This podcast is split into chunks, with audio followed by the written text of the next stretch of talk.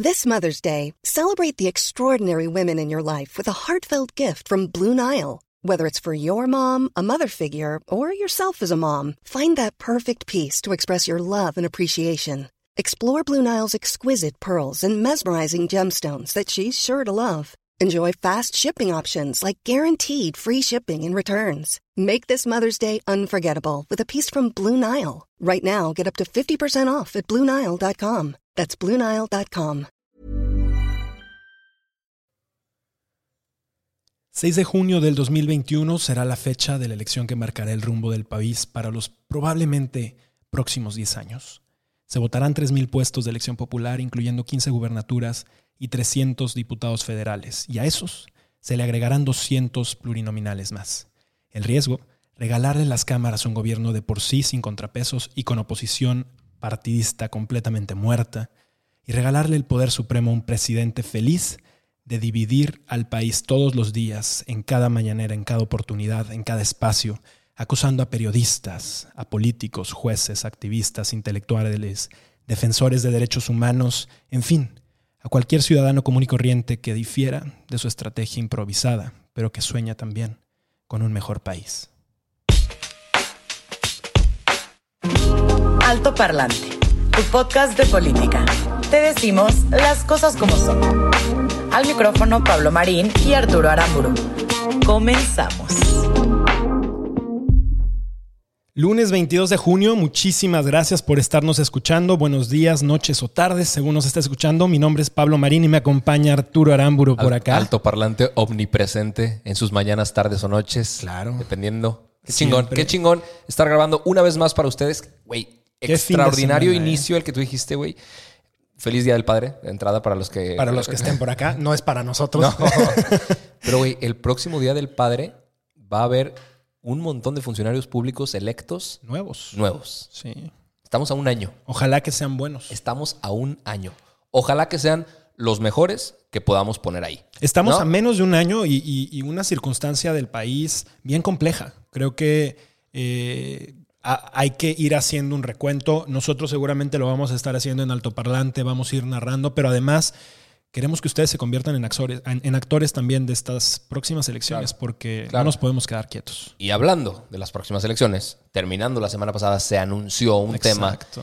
que, a ver, si no se necesita ser ningún genio para, para sa- saber que esto Es- venía. Es predecible. Muy ¿verdad? predecible, se veía venir y tiene que ver con una coalición. Vámonos. Y obviamente cuando hablamos de una coalición, pensamos en el Partido Verde. En los partidos taloneros que necesitan subsistir o sobrevivir de alguna Exacto. manera. ¿Cómo lo hacen? Pues se le pegan al partido puntero Claro. y se acabó. Se le pegan al partido que tiene más popularidad. Con eso consiguen la cantidad de votos suficientes para seguir existiendo, para seguir reci- recibiendo recursos. Y van ahí con bandera de yo no hago nada, yo, pues, mi- mis legisladores son unos buenos para nada, güey. ok. Entonces se anunció, ya es oficial, que el Partido Verde, el Partido del Trabajo y Morena van a hacer una coalición para las elecciones del próximo año, ¿no? Pareciera que son tres partidos cuya, bueno, Morena y Partido del Trabajo son más similares, ¿no? Pero los otros dos son... Ay, se nos prendió aquí el aire. A ver, nada más le vamos a apagar. Yo les digo, a ver, eh, si recordamos un poco, el Partido Verde estuvo aliado al PRI en el 2015, güey. Sí. O sea, con Peña era Manuel Velasco y Peña Nieto, así, mira, compadratos. O sea, y eh, ¿te, te acuerdas que estuvimos tú y yo en un foro con, con Manuel Velasco? güey? Híjole, hace que fue como seis años. Estuvimos en un foro, Pablo y yo, con el que después fue gobernador de Chiapas. en ese momento era gobernador ya. Pi- pidió- era gobernador ya. Pidió licencia para después ser senador, pero hubo un pedo ahí. Y luego quería medio lanzarse como candidato porque se sentía el próximo Peña Nieto. Se cansó con Anaí por amor, pensemos todos, y por no sus por estrategia. ¿no? Y, y después, este, pues él medio desapareció del mapa. Salió ahora en una foto con Andrés Claro, Manuel. claro. Ahora con lo de la elección. Y tú estuviste, de hecho, también en un foro con otro candidato, Hace con un días. diputado del Verde, ¿no? Sí, con, con una serie de diputados de todos los partidos. Uno de ellos fue el del Verde. Y justo hace unos cuatro o cinco días. Pero llegabas a un punto, o sea, no, no lo menciono solo por mencionarlo, ll- llegabas a un punto muy interesante de cuál es el rol de los legisladores y los miembros de esta clase de partidos sanguijuelas que nada más chupan de donde pueden para seguir existiendo. Y, y es, es, un rol que no, no es nada bonito. Exacto. Yo, yo, lo quiero, yo le preguntaba a este diputado, era, bueno, ¿qué es lo que pasa con los, con los diputados? Que de repente pareciera que no nos representan a los ciudadanos, ¿no? Y él me decía, es que cuando tú votas por un diputado, votas por una plataforma política del partido que representa, ¿no? Y ahí diferí un poco. Y él me decía, no, tú estás votando por un partido verde que lo que promueve es el estar pro medio ambiente. Y inmediatamente para mí vinieron 80 noticias alrededor de esto, entre ellas lo que platicábamos hace un rato. ¿Cómo es que el Partido Verde ayude y promueva la construcción de un tren Maya claro, que está acabando? A la selva le va a pasar un pinche tren de diésel por encima, güey, y les vale madre. En la primera etapa más de 11 mil árboles. Van a talar 11 mil árboles en la, primera, etapa, cabrón. Entonces, digo, para mí tiene completa incongruencia, no solamente el partido, no solamente el diputado con quien platiqué, eh, sino pues todo lo que la, razón que de ser y lo que representan. Claro. Y como eso, todos los partidos tienen una serie de incongruencias. Entonces ahí está la preocupación. Claro. Y digo, e, es interesante que hablemos justo de esto hoy, porque al final vamos a hablar de una nota que pasó en Estados Unidos de cómo la ciudadanía puede empezar a, trascender o a, tener eh, un, poco de, de, peso sobre las elecciones realmente, además de su voto. Sí. Acuérdense muy bien en un año quiénes son estos cabrones. Acuérdense muy bien en un año por qué están votando, qué están promoviendo, de qué son parte y a qué poder pertenecen. Porque estos güeyes no son nada más y nada menos que unos achichincles de Andrés Manuel que van a hacer lo que se les plazca. Claro, y, que muy oportunamente toman esto para mantenerse ahí eternamente. ¿Qué ha hecho el Partido Verde? Nada. Que ustedes sepan. ¿Qué es lo cuál transformación ha logrado en Pues nada. Estaría bueno hacer luego un, especial del partido. Podemos hacerlo. Y se van a sorprender de la cantidad de caca que va a salir de ahí. O sea, porque, porque es, realmente es brutal lo que el Partido Verde y otros que deberían desaparecer representan. Exactamente. Pero bueno, eso no es toda la información que tenemos el día de hoy. Se nos fueron ya siete minutos hablando de esto, pero tenemos muchas más noticias. Ahora, para quienes están viendo en YouTube, podrán notar que la luz quizás se ve un poco diferente. Estamos utilizando aquí un poco de improvisación en el estudio, en el set, no pasa nada. Si van a nuestro Instagram van a poder ver lo que, estuvimos armando. pero está bien. Notición del fin de semana. Notición y una vez más, viniendo de un reportero que ha estado eh, al pie del cañón contra los errores y contra la corrupción. Y con amenazas constantes. De la cuarta transformación. Que incluso le costaron el trabajo, ¿no? Claro.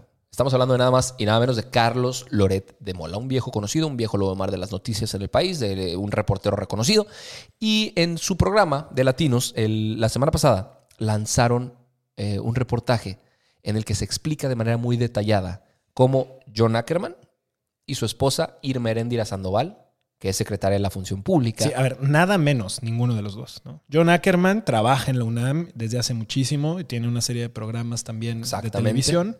Y nada menos que Irmerendira Sandoval, quien, de quien ya hemos platicado, porque no es nada más y nada menos que la, secretaria, de la, función secretaria de la Función Pública, que es el organismo encargado de regular que las cosas se cumplan dentro de los funcionarios que trabajan en el gobierno federal. Exactamente. Y de repente en Twitter, tendencia, Irma Erendira Sandoval, tendencia, John Ackerman. Y la reacción fue, ¿qué hicieron estos cabrones ahora? Porque pues nada bueno podrá hacer que los haga tener, estar en tendencias, ¿verdad? Resulta que dentro de su declaración patrimonial, ellos dijeron que tenían propiedades por un valor de 9.255.000 pesos. En total. En total. Se encontró, después de haber rascado la información, que son en realidad 60 millones de pesos el valor de sus inmuebles. Espérate, espérate, espérate, espérate. Seis casas, cinco las compraron en los últimos nueve años de contado, con un sueldo de profesores de la UNAM, ¿ok? Eh, y resulta, esto es lo más impactante de todo, que la Dirección General de Regularización Territorial, que estaba al frente ahí Alfredo Hernández, que hoy es funcionario de Claudia Sheinbaum en la Ciudad de México, les regaló un predio. ¿Cómo? ¿Cómo que les regaló? Les regaló, o sea, recibieron en el 2007 sin pagar un centavo una sesión de derechos de un terreno de doscientos y tantos metros cuadrados ah, ok. en la Ciudad de México. O sea, él no les regaló nada suyo. Ah, no. Le regaló algo de la Ciudad de México. Le cedió los derechos de un territorio los derechos. a estos dos güeyes. ¿De qué propiedad estamos hablando? Ese fue un terreno. Ese fue un, terreno, de doscientos y tantos metros cuadrados que obviamente ha subido de plusvalía, ha subido de precio. Claro. Eh, las casas que tienen ahorita también Y departamentos. In- inclusive tienen una plusvalía mayor a la que en teoría Está se está reportando en estos. Y, y pues así va la cosa. Así va la cosa. Ahora, ¿quién crees que se indignó? Ella misma. Irmerendi, güey, cabrón, dijo, y la cito, No, no, no. sicarios mediáticos los que están haciendo esta campaña en madre. mi contra. Sicarios mediáticos. Señora, carajo, un poquito de seriedad en tu trabajo, coño. Y los dem- no solo ella, güey. Ah, va- Vamos, la lista. La secretaria del trabajo. Espérate, Olga Sánchez Cordero. Expreso mi solidaridad a Irmeréndira. Santiago Nieto, güey, de la UIF. Mi apoyo solidario. Hugo López Gatel. Eh, campañas de desinformación contra la doctora Irmeréndira. Jesús Ramírez Cueva, Rocío Nale, Miguel Torruco, San Juana Martínez, güey. Pero pues bueno, o sea, solo hace falta darnos cuenta. Hoy en la mañana estaba justamente la secretaria del trabajo, también sacando otro Pero, o sea, válgame, solo basta ver quién le está defendiendo para darnos cuenta de qué es lo que está pasando. Rocío Nale otorgó contratos a compadres. Olga Sánchez Cordero ocultó propiedades en Houston en su declaración patrimonial. Martí Batres homenajeó en Bellas Artes al vato de la luz del mundo, ¿te acuerdas? Sí. Jesús Ramírez Cuevas, que tiene chingos de votos. San Juana Martínez, que ha violado el derecho de, de- de libertad de expresión, etcétera. Bartlett, bueno. Bar- La, la indignada no puede ser ella. Claro. O sea, Oye, pero seguramente muchos de los que nos están viendo y escuchando dirán, oye, nada, pero es que Arturo y Pablo seguramente la traen contra ellos, ¿no? O sea, ¿qué tan posibles, qué, qué tanto se pueden comprobar que, estos, que estas propiedades están a su nombre? ¿Qué tan cierto puede ser eso? está en documentos oficiales. Están registrados en el Está en documentos registro público oficiales. de la propiedad. Ok. Está en documentos Bueno, oficiales y, y, a ver, una carta que después sacó John Ackerman en, en, una, en un hilo de Twitter fue, si ya estaba en papeles, siempre estuvo declarado. Sí, nada más con un- un valor no ocultamos menor. nada. Realmente eso siempre fue información disponible. Ajá. Güey, información disponible, no mames. Cabrón, si esto no hubiera pasado, y ese, es- ese es un tema importante, si los reporteros de investigación Claro. no hicieran su chamba para llegar hasta el último pelo de una nota de corrupción o de un caso de impunidad, etcétera, No se sabría nada, claro. güey, no nos enteraríamos. Claro. Se nos pasaría de noche y nos quedaríamos igual. O sea, Y, y algo que es bien importante, en la mañana tú estabas haciendo la sumatoria y toda la indagatoria. O sea, el valor y el monto de lo que representa la cantidad de dinero que estas personas poseen es equivalente al escándalo de la Casa Blanca. O sea, estamos hablando del mismo monto. No es que Exacto. sea menos, o sea, una cantidad, no, es la, el mismo valor de la Casa Blanca de. Enrique Peña Nieto, que hizo un desmadre y que personalmente yo sí dije, güey, esto le va a costar todo el PRI. Y muy probablemente le costó la elección al PRI. ¿Y qué crees?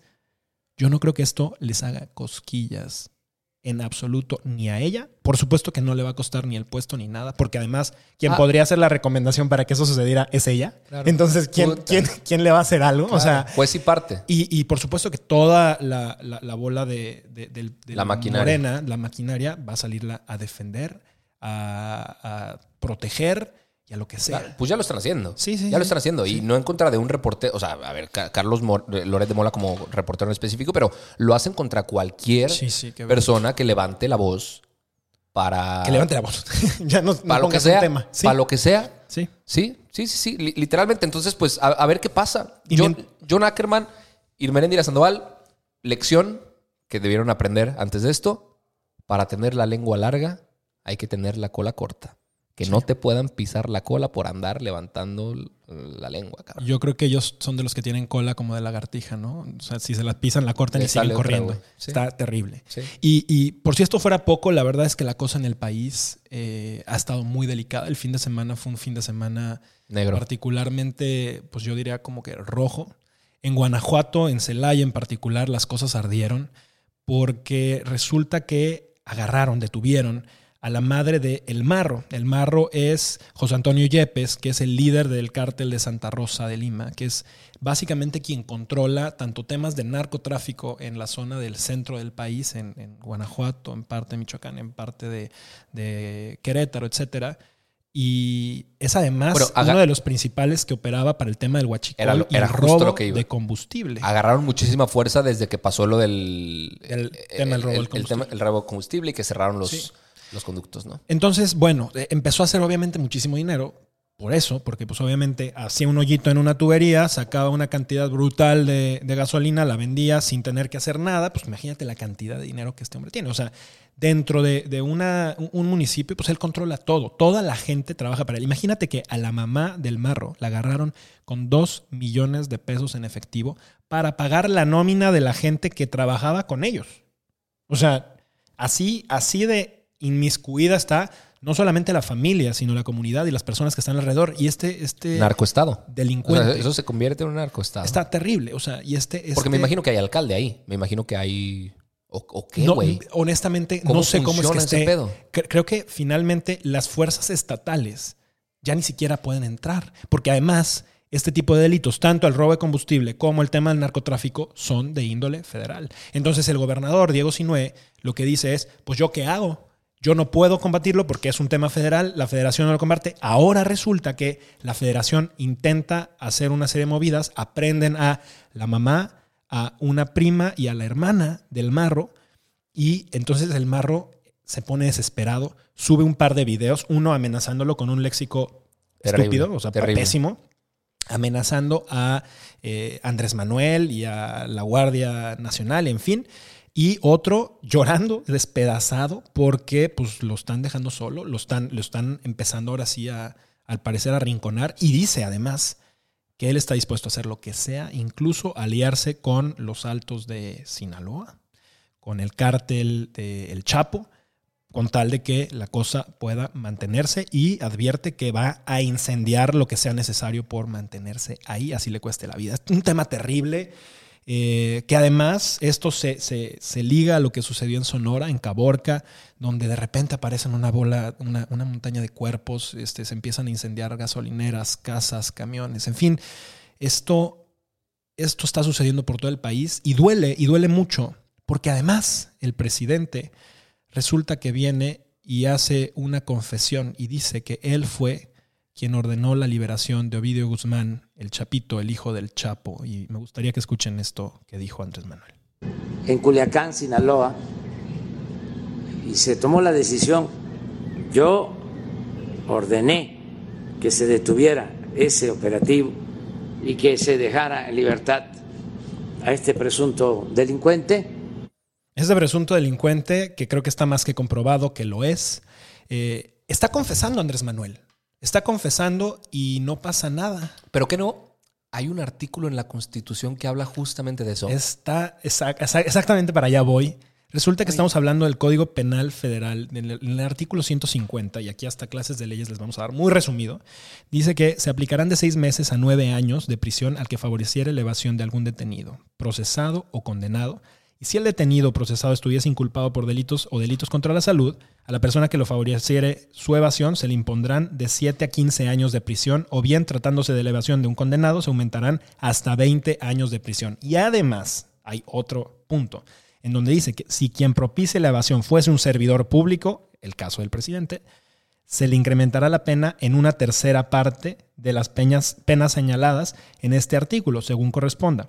En fin, o sea, además toca, será como, destituido y todo lo que pueda haber alrededor, ¿no? Le, le, tocarían como 20 años de cárcel. Pues por lo menos. Por lo menos. Ahora, y no volver a ser servidor público en su vida. Bueno, eso pues sí. Que bueno, ya no que podría. Quedaría, ¿no? O sea, no sabemos. Pero yo lo que quiero saber es, seguimos sin saber nada alrededor del, del, del operativo fracasado en donde murió gente. Murieron militares, murieron civiles, se fugaron más de 50 reos. Eh, no hay un solo detenido y ya hay un confesado que está diciendo que fue parte de esto.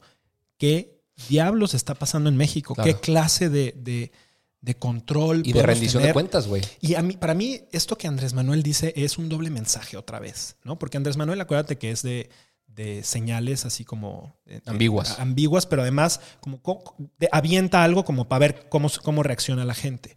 Y lo que está haciendo ahorita es dejar una señal muy clara. Decirle a todo el mundo, el que tiene el poder aquí soy yo el que manda aquí soy yo y cuidadito de aquel que quiera decirme Pasa lo contrario. Listo. Claro. Si esto, a ver, a nosotros no nos gusta hablar de esto en, en este programa. No, nos encanta nada.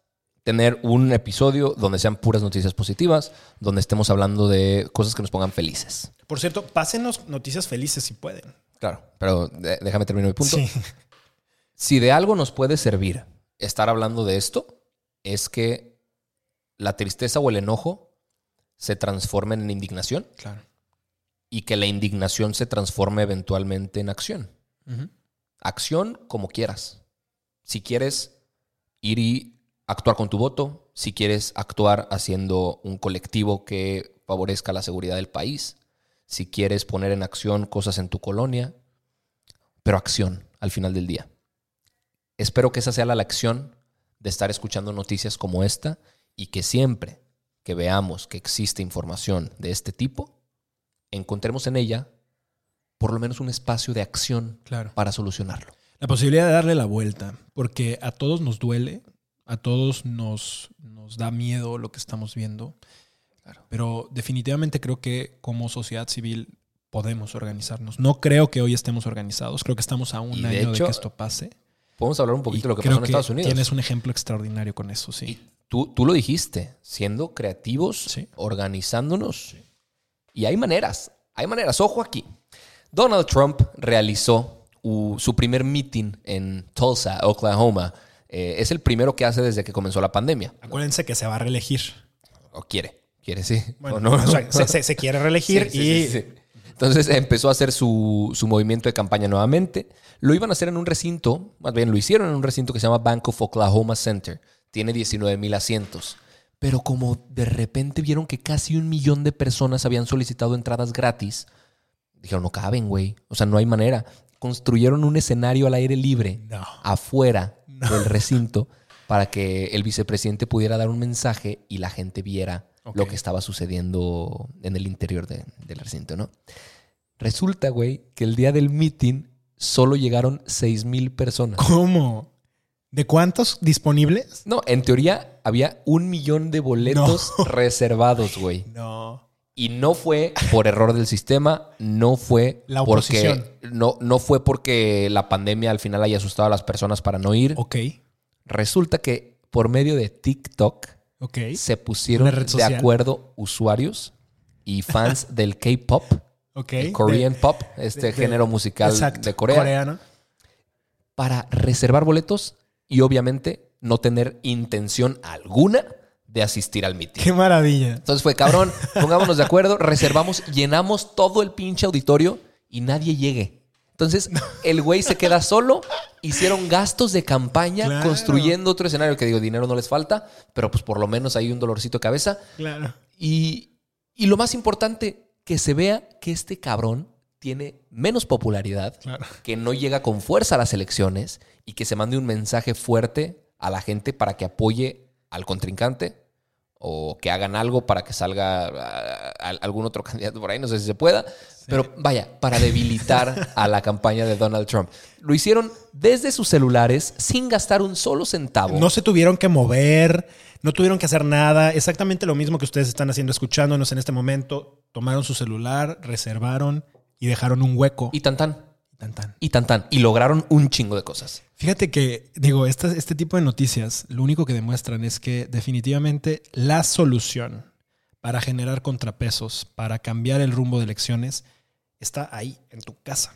Está desde tu celular, está desde tu computadora, está desde tu mente creativa y las posibilidades son infinitas. En este caso, desde una red social se pusieron de acuerdo.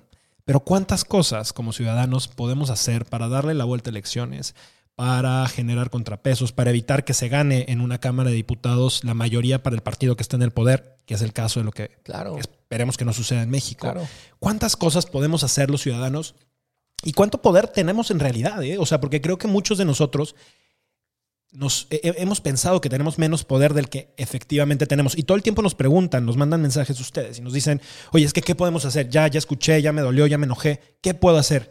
Nos encanta empezar a, a buscar opciones. Esta es una opción de algo que sucede. Habrá que ver cómo, cómo se puede Claro. pasar a México, Claro. pero está, está cañón. Mira, justo cuando tú estabas mencionando esto, me metí a buscar muy rápido cuántos funcionarios públicos hay en México. Venga. A ver, por cada 21 mexicanos hay un funcionario público. Madres. O sea, somos muchos más. Somos un chingo de gente la que puede decidir. Y aún así parece que deciden ellos. Claro. Que los funcionarios públicos deciden quiénes están, quiénes siguen, quiénes se quedan y cómo actúan. Sí. Nosotros somos los que tendríamos que estar ahí. Claro. Nosotros somos los que tendríamos que estar exigiendo. Nosotros somos los, los que tendríamos que estar encontrando formas creativas de romperles la madre, güey. Claro. Se puede, sí se puede. Por supuesto que se puede. Y con esto lo que queremos hablar, y sabemos que la, la audiencia de altoparlante es una audiencia muy estudiada, es una audiencia de personas Chingón. que realmente tienen, tienen un nivel extraordinario y, y agradecemos muchísimo eso porque además a nosotros nos ponen un plano muy diferente y nos exige muchísimo más. Pero si tienes una muy buena idea, si tienes posibilidades de hacer un cambio y te gustaría que, que ayudemos a que realmente tu voz pueda llegar más lejos y te ayudemos a, a que eso se dé. Las puertas de Escríbenos. altoparlante siempre va- van a estar abiertas. Obviamente tenemos que hacer un proceso de filtrado. Obviamente este, vamos a estar haciendo un ejercicio constante con diferentes grupos, con difer- No, diferentes aparte- organizaciones, pero Altoparlante no somos ni tú ni yo. ¿no? Altoparlante somos todos. somos todos. Está chingón. Sí. Perfecto. Pues eso fue todo. 25 minutos justitos Sí, para el episodio de hoy. Eh, nos vemos el próximo jueves con Es más correcto. información. Y mil, mil gracias por habernos escuchado en este episodio. Síguenos en redes sociales, Arturo Aramburu, Pablo Mars, altoparlante.podcast. Por donde quieras, escríbenos con comentarios, sugerencias, aclaraciones, mentadas de madre, declaraciones de amor. es lo que bienvenido. sea es bienvenido, lo aceptamos y lo contestamos. Mil, mil gracias. Nos vemos el jueves. Chao. Vámonos. Normally, being a little extra can be a bit much, but when it comes to healthcare, it pays to be extra.